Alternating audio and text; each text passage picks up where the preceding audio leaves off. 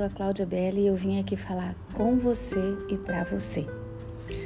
Hoje nós vamos falar de uma mulher da Bíblia chamada Lídia, mulher de negócios influente.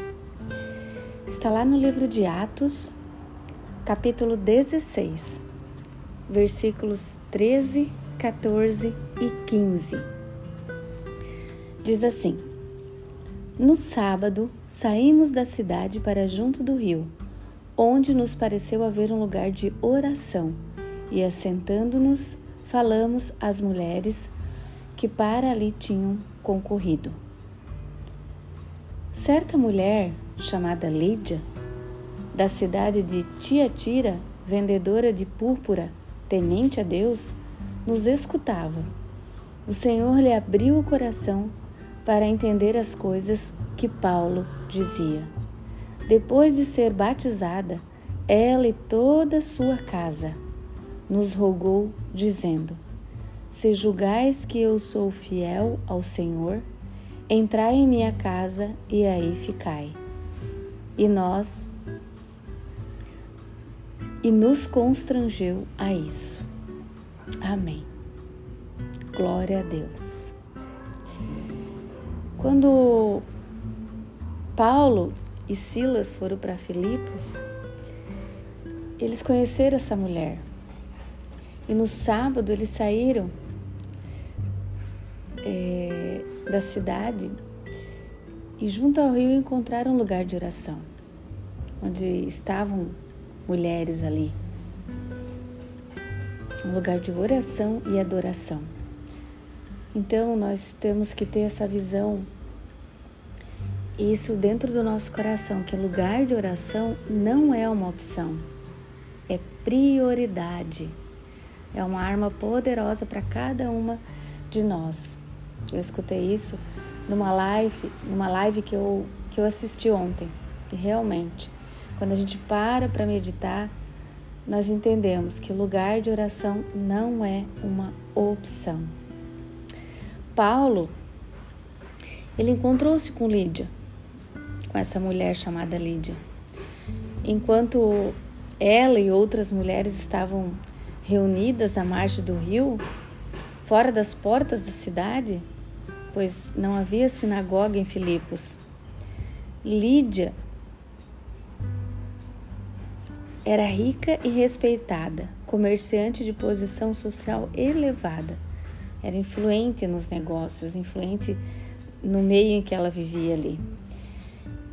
Lídia ela foi muito importante para aquela época, porque ela foi a primeira europeia a aceitar a Cristo devido à pregação de Paulo em Filipos. E, consequentemente, devido a isso, a primeira igreja na Europa foi constituída em Filipe. É, e as reuni reuniões aconteciam na casa de Lídia. Olha que mulher que fez a diferença naquela época. Que mulher temente a Deus, maravilhosa, que, de, é, que deixou ser usada por Deus, né? Que realmente seu coração mudou, ela abriu seu coração. Lídia, ela provou, é, provou a importância e a influência de uma mulher determinada, de uma mulher generosa, bondosa. Inclusive, se nós continuarmos a leitura, nós vamos é, ficar sabendo que quando Paulo e Silas eles foram presos lá em Filipos, numa prisão em Filipos, Lídia que visitou os dois e ela supriu as necessidades deles. Né? Por isso que a casa de Lídia tornou-se um lugar de reunião, de oração e adoração a Deus. Ela não se julgava ocupada demais para oferecer hospitalidade. Será que nós nos julgamos culpados demais? Será que nós não temos tempo?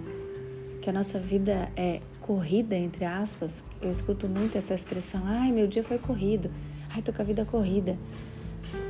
Mas será que nesse, nessa correria você tira um tempo para fazer sua oração, para adorar o Senhor? de todo o seu coração? Lídia também era uma mulher que trabalhava, não só dentro de casa, mas fora, porque ela tinha negócios, ela era uma mulher empreendedora naquela época. Mas ela separou um tempo para adorar o Senhor, para buscar o Senhor. Ela e toda a sua casa foram, foram encontrados por Deus. Aleluia. Glória a Deus, que maravilha.